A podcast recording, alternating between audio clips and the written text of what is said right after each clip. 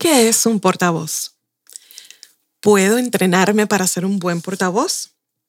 ¿Cuáles son esos errores más comunes que cometen los portavoces al exponerse a un público? ¿Qué consideraciones debemos tener cuando realizamos una entrevista virtual? De eso y mucho más hablamos con nuestra invitada de hoy en PISA y Comunicación.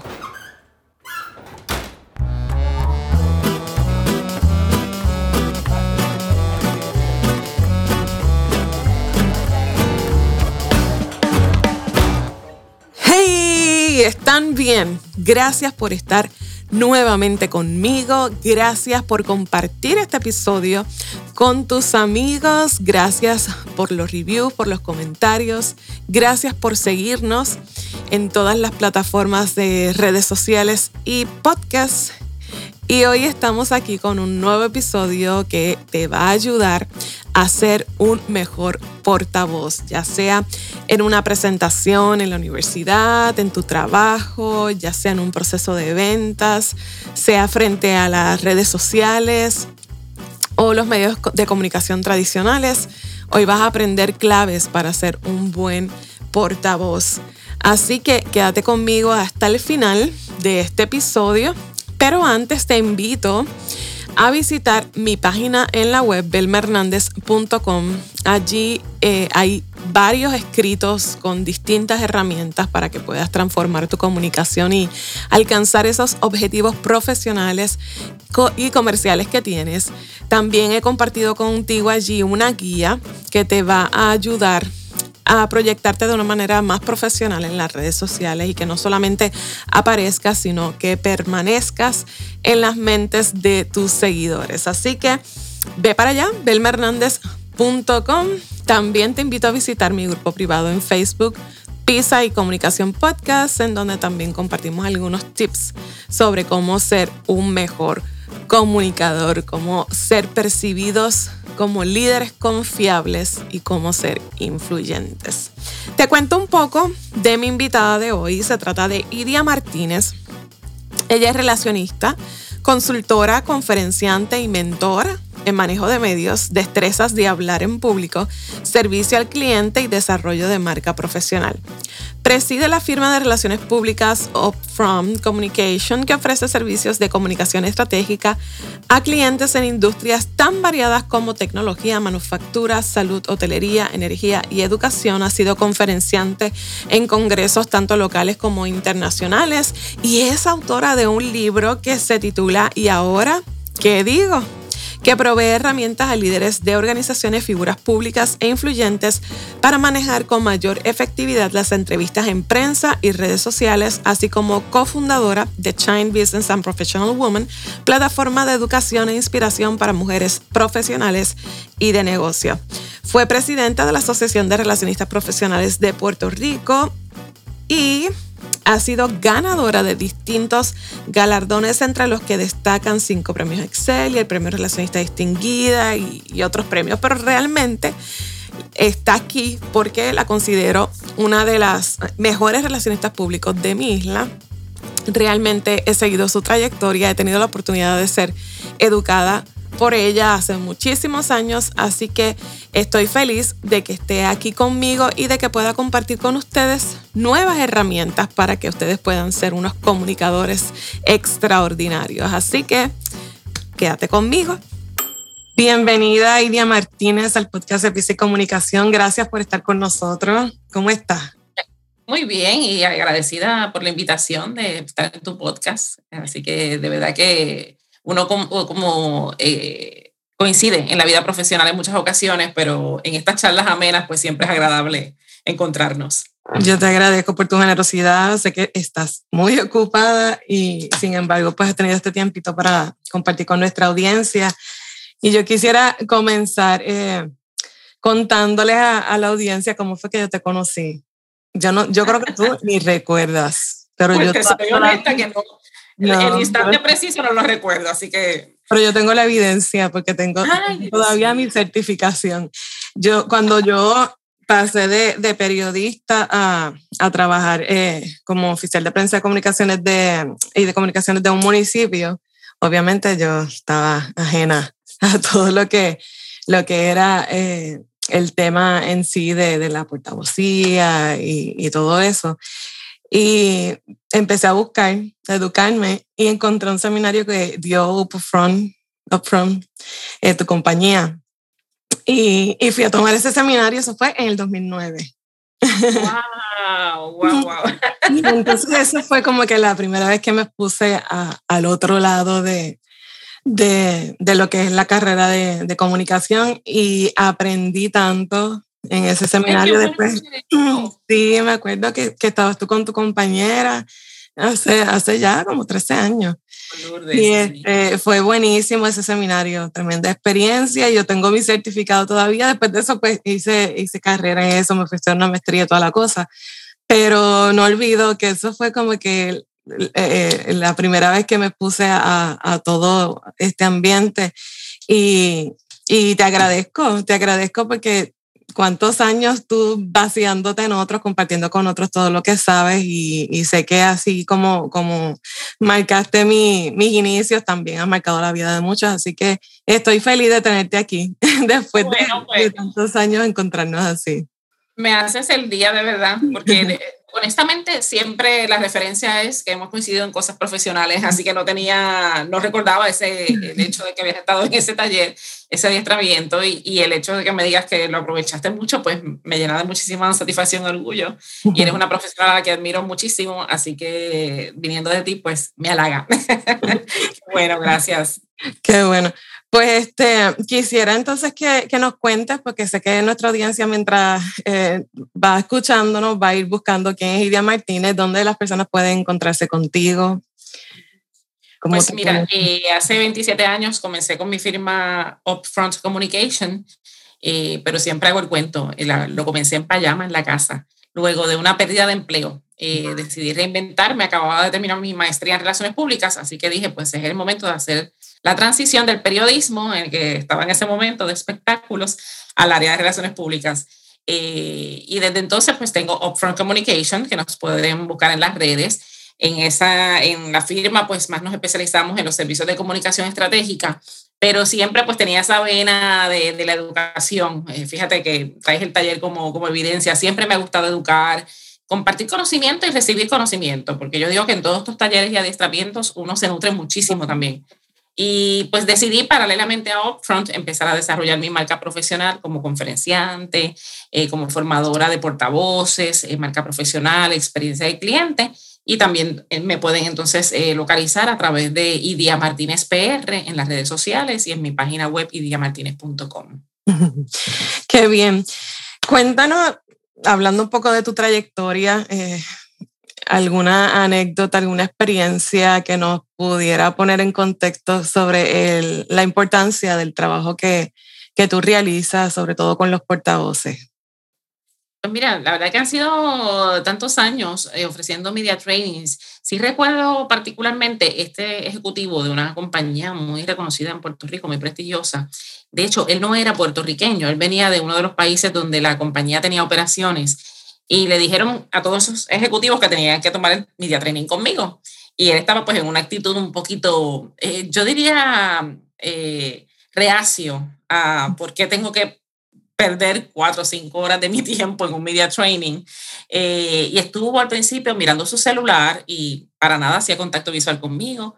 Eh, obviamente yo dije, yo no lo puedo obligar, pero yo lo voy a enamorar del tema. Así que me esforcé más que nunca por hacerle entender la pertinencia de esto y a través de algunas anécdotas eh, o experiencias que uno ve eh, en otros colegas que las comparten con uno o lo que uno percibe en los medios de comunicación de fallas que han llevado portavoces hasta perder empleo, uh -huh. se fue interesando y fue dejando la vista del celular y ha sido la persona que más elogios yo creo que le ha dado a un adiestramiento de media training que yo he ofrecido al concluir el mismo.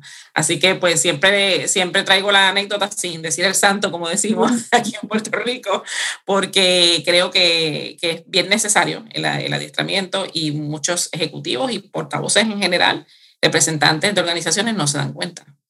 Yo creo que en el tema de las comunicaciones, ese es el, mayor desafío que tenemos nosotros cuando tratamos de, posicionar nuestros servicios. Eh, el hecho de que la gente nos reconoce que nos necesita. Hay, hay otros servicios, otros productos que la gente los busca porque ya tienen la necesidad, pero con nosotros eh, creo que el desafío mayor que encontramos es ese, que la gente piensa, pues si habla, yo hablo todos los días.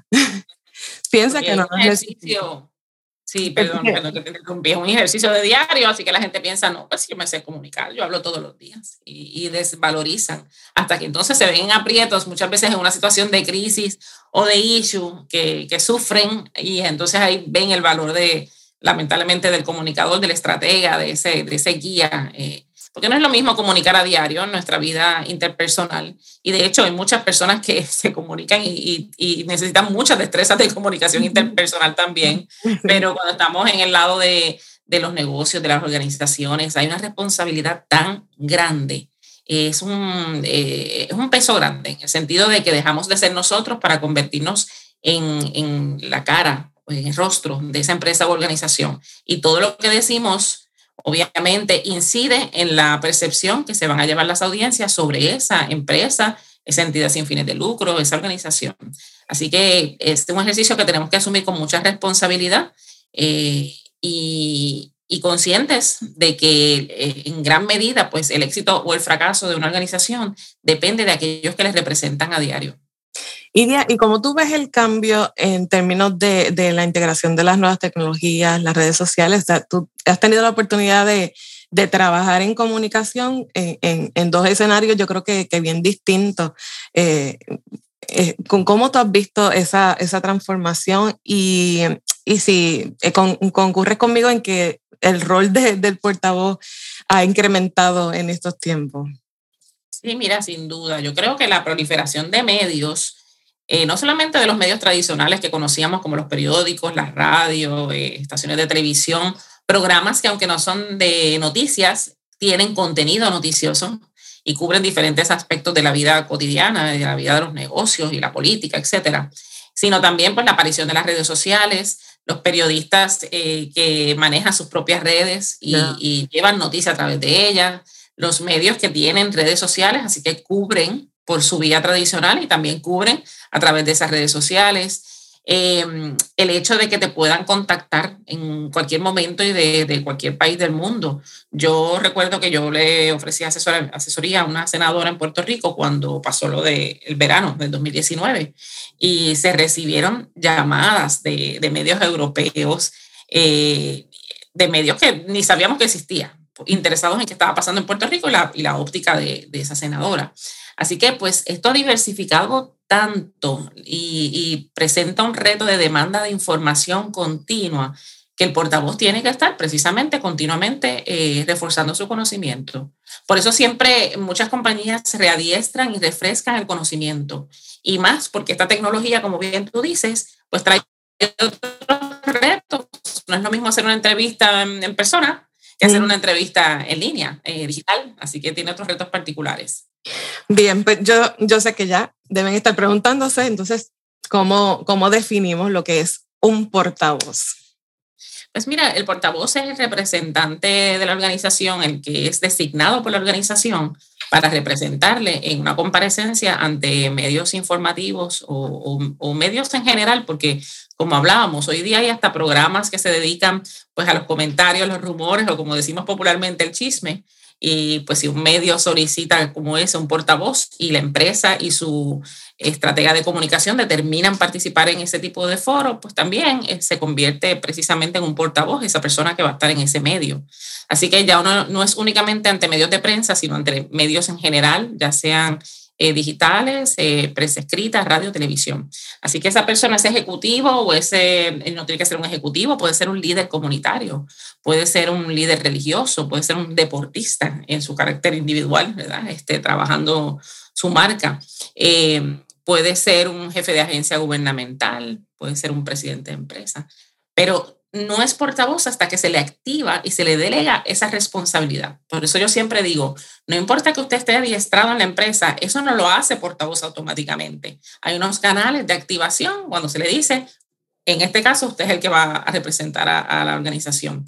Y, y, siempre es bueno por eso tener varios portavoces adiestrados, porque si es un issue, por ejemplo, de índole legal, digamos que hay una demanda contra esa organización, muy probablemente el abogado pudiese fungir como portavoz pero típicamente los abogados no son los llamados a ser los portavoces porque todos sabemos que son eh, más reacios a dar información, eh, es sin comentarios, casi siempre la expresión que, que, realizan. Así que en otro tipo de, entorno o de entrevista puede ser que sea la persona de recursos humanos, la persona de mercadeo o el presidente, si queremos exponer al presidente pues a esa, esa entrevista. Por eso debe haber varios portavoces y se les activa de acuerdo a la necesidad. Y, ahora con esto de las redes sociales, pues a quien, a quien asignamos para realizar los lives, compartir información, pues también se, se podría considerar un portavoz. Y debería ciertamente, ciertamente, tienes un punto validísimo. Eh, ahí en estos días eh, estaba hablando con una empresa que, que, quiere capacitar a sus ejecutivos porque pues cada vez más hacen internamente este tipo de transmisiones, eh, son entrevistas coordinadas, claro, eh, igual que están las, entrevistas que son pagadas en los medios de comunicación, cuando una empresa compra una, un espacio y hay una entrevista con unas preguntas ya preconcebidas y, y, ensayadas, ¿no? Eh, igual hay que prepararse, claro, la capacitación es distinta, porque eh, en las primeras, que son las que solicitan los medios informativos o la prensa, pues puede haber preguntas más difíciles, bien incisivas, que pongan en aprietos a ese, a ese portavoz en las que son pues entrevistas pagadas o generadas por la misma organización, pues casi siempre el contenido está bastante seguro en términos de que va a ser algo positivo y no va a haber preguntas difíciles en, ese tipo de entrevistas. Así que siempre hay cosas eh, generales que aplican a ambos tipos de adiestramientos, pero hay otras que, que son particulares de, del tipo de dinámica. Yo, yo he estado en reuniones donde pues, están tratando de identificar quién va a ser el portavoz de X o Y situación o y, o, proyecto. Y lo que se escucha es, ay, ponga este que este habla bien. ¿Cómo es que, pues, si ya la gente lo percibe como una persona que, que se expresa bien, que se maneja bien, tiene que entrenarse como quiera? Y definitivamente, definitivamente. Son, son escenarios distintos. Está la persona que puede dar una presentación de ventas y es excelente, pero le pones una cámara enfrente y gaguea. Se pone nervioso, ansioso. Además que hay muchos, eh, muchas consideraciones, como por ejemplo, algo tan sencillo como el manejo del tiempo. No es lo mismo tú tener una hora para hacer una presentación de un tema y ahí te luces porque te gusta desarrollar, pero cuando te dicen que la entrevista era de tres minutos y como el programa es en vivo, están atrasados, si tienes un minuto para transmitir tu mensaje, ¿cómo tú puedes sintetizar eh, ese mensaje que tú querías llevar y que típicamente das en una presentación de una hora? pues el manejo del tiempo, por decirte algo, es, importantísimo. El manejo del control y los nervios, el poder manejar, eh, el que si te hacen preguntas, eh, como decimos la, la, entrevista metralleta, tipo Rubén Sánchez, que, ¿qué usted dijo? ¿Cuándo lo dijo? ¿Y cómo lo dijo? Eh, ese tipo de, de, línea de preguntas puede poner bien ansioso a un portavoz. Así que el poder trabajarlo con aplomo. Así que son escenarios totalmente distintos y aunque ayuda el que sea buen comunicador, porque quizás tiene buena dicción, buena presencia, eh, maneja bien su lenguaje corporal, tiene que adaptar todo ese paquete que tiene, esas cosas positivas, para que sea efectivo dentro del contexto de una entrevista o una presentación en redes. Eso, eso del tiempo es como que lo más retante, porque pues la gente está acostumbrada a, a dar talleres, conferencias, hablar sobre las ventas, pero cuando te toca sintetizar creo que, que ese es uno de los mayores retos que, que, que encontramos en este escenario. Concretamente, ¿qué, ¿en qué consiste el media training?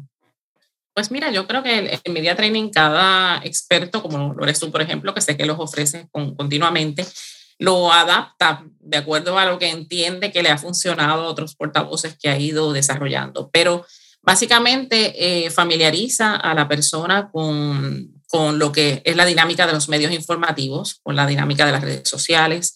Eh, familiariza a la persona con el tipo de, cobertura que dan los diferentes medios. No es lo mismo en eh, una entrevista en X estación de radio que en X periódico o X canal de televisión. hay, hay, hay mucho eh, involucrado, no solamente la línea editorial, sino el estilo del periodista, que conozcas también al, periodista, qué viene cubriendo, si viene cubriendo ese tema, cuánto sabe del tema. Pero también en estos adiestramientos, pues eh, siempre cubrimos los aspectos de la comunicación verbal y no verbal, desde hacer el contacto visual con una cámara, el poder a eh, transmitir emociones a través de la voz cuando estamos en una, en una entrevista de radio, por ejemplo. Que hoy día, pues muchas de las entrevistas de radio se transmiten por Facebook y eso se ha ido añadiendo a los trainings, pero hay otras personas que van en su carro, en un tapón, ¿verdad? Y están escuchando esta entrevista y tenemos que proyectar a través de esa voz. Yo siempre le, le doy el ejemplo, uno puede decir, en esta empresa nos sentimos bien orgullosos, o yo puedo decir, nos sentimos bien orgullosos de los logros que hemos eh, eh, conseguido, alcanzado. Y es una inflexión de voz mínima, un énfasis mínimo en la I y en la E, pero que le eh, hacen que transmitas realmente que estás orgulloso de lo que estás diciendo, de la empresa o organización que representa. Así que trabajamos con la respiración diafragmática, se trabaja con la expresión facial, que es importante, el lenguaje corporal, y pues ya más adentrado y familiarizado la persona en lo que son los diferentes medios y cómo utilizar su cuerpo y su voz, pues se entra en el manejo de preguntas difíciles, eh, situaciones incómodas, situaciones en las que puede haber participación de radioescuchas de radio, por ejemplo, y cómo manejar esas situaciones que a veces son incómodas o difíciles para el portavoz.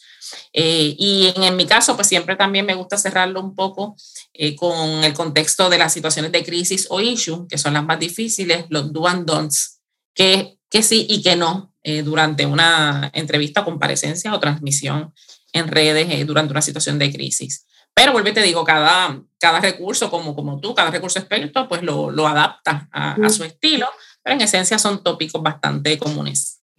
Eh, dos cosas. Primero, ¿cuánto tiempo puede tomar ese proceso de entrenamiento? Depende de, de la persona que estamos adiestrando. Lo básico, obviamente, es que una primera sesión que sea de una mañana, eh, donde estamos quizás de dos horas y media a tres horas impartiendo la parte más teórica, y luego pues se entra en los ejercicios prácticos.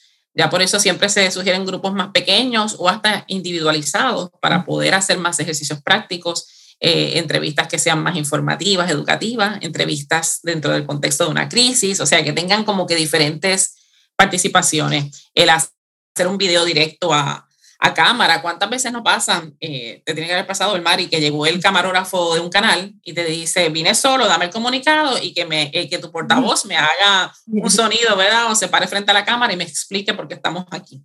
Pues eso tiene unos retos, porque no tienes una persona preguntándote. Así que pues eh, puede ser desde una mañana, tres, cuatro horas, dependiendo del tamaño del grupo, hasta lo que se conoce como el coaching, que es, primero se imparte lo, lo, básico y entonces vamos incorporando sesiones de práctica y eh, ese, esa reacción sobre comparecencias que el portavoz tiene en los medios, pues le vamos dando eh, esa retroalimentación o feedback sobre cómo lo hizo, que puede mejorar y se convierte entonces en un proceso más prolongado de, de, acompañamiento a ese portavoz.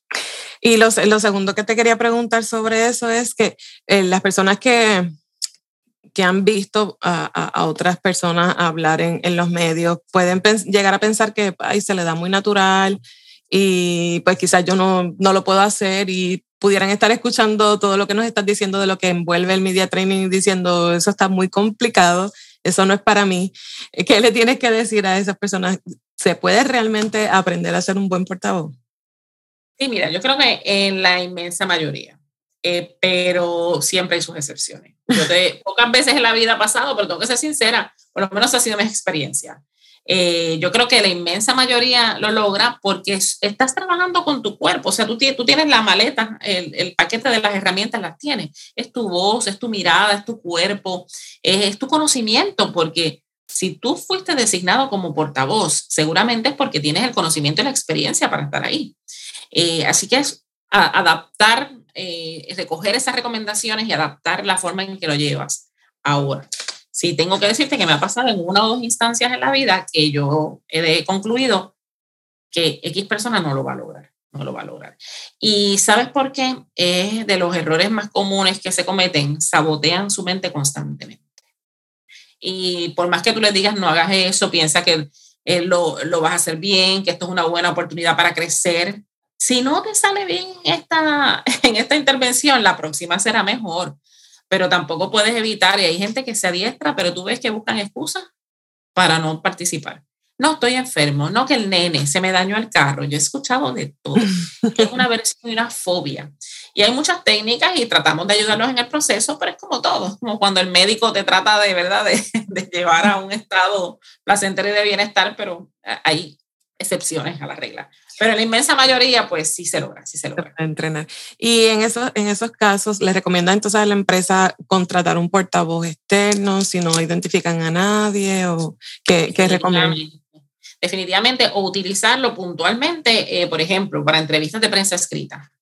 Porque eh, muchas veces lo que les da el temor es este contacto con la cámara, el salir en vivo, el decir algo equivocado cuando yo le pregunto, ¿a qué le tienen miedo? A equivocarme, a que me juzguen, a la cámara, así lo voy a hacer bien.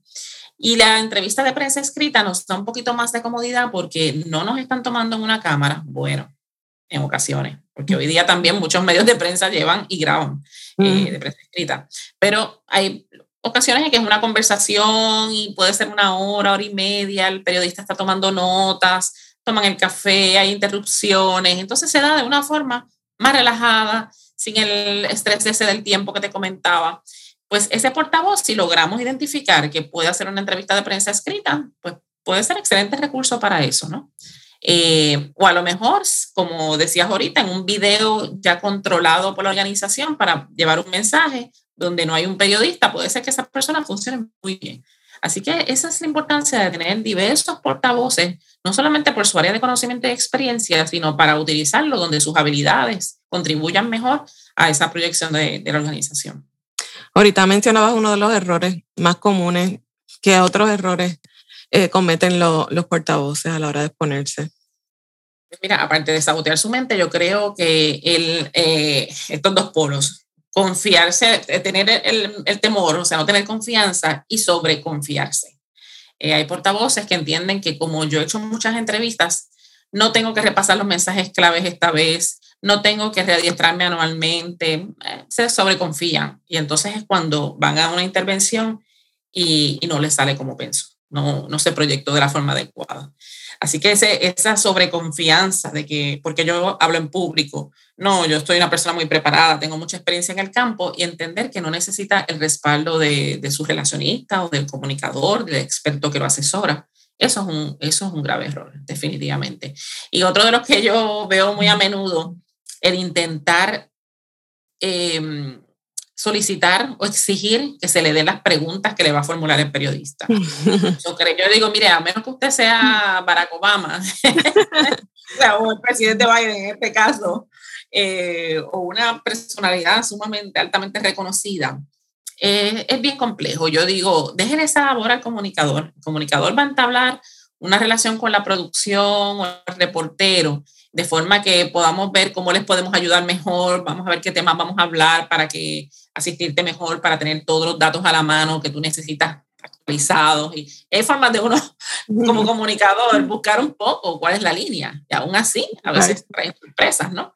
Pero se ve muy mal que un portavoz, ¿y qué tú me vas a preguntar? ¿Y, ¿Y por qué me vas a preguntar? Y pregúntame de esto otro. O sea, esa labor se le deja al comunicador que tiene las herramientas para para obtener información y para guiar un poco el proceso. ¿Qué consideraciones debemos tener cuando realizamos una entrevista virtual que ahora son tan comunes? Pues mira, la entrevista virtual, em, yo, yo, digo que es como si fuera una entrevista de, de, televisión, obviamente, porque ahí está el elemento visual, de video y de audio, pero es diferente, no tenemos al periodista a nuestro lado. Así que hay que buscar con más ahínco todavía esa conexión con la gente, con la audiencia, con esa cámara que tenemos. Uno de los errores que yo veo más comunes es que colocan, por ejemplo, la computadora o la laptop bien bajita respecto a su rostro, entonces lo que estamos viendo es un cuello en movimiento todo el tiempo. Eh, o por el contrario, la elevan tanto que entonces vemos ese tiro en picada que, que es súper incómodo.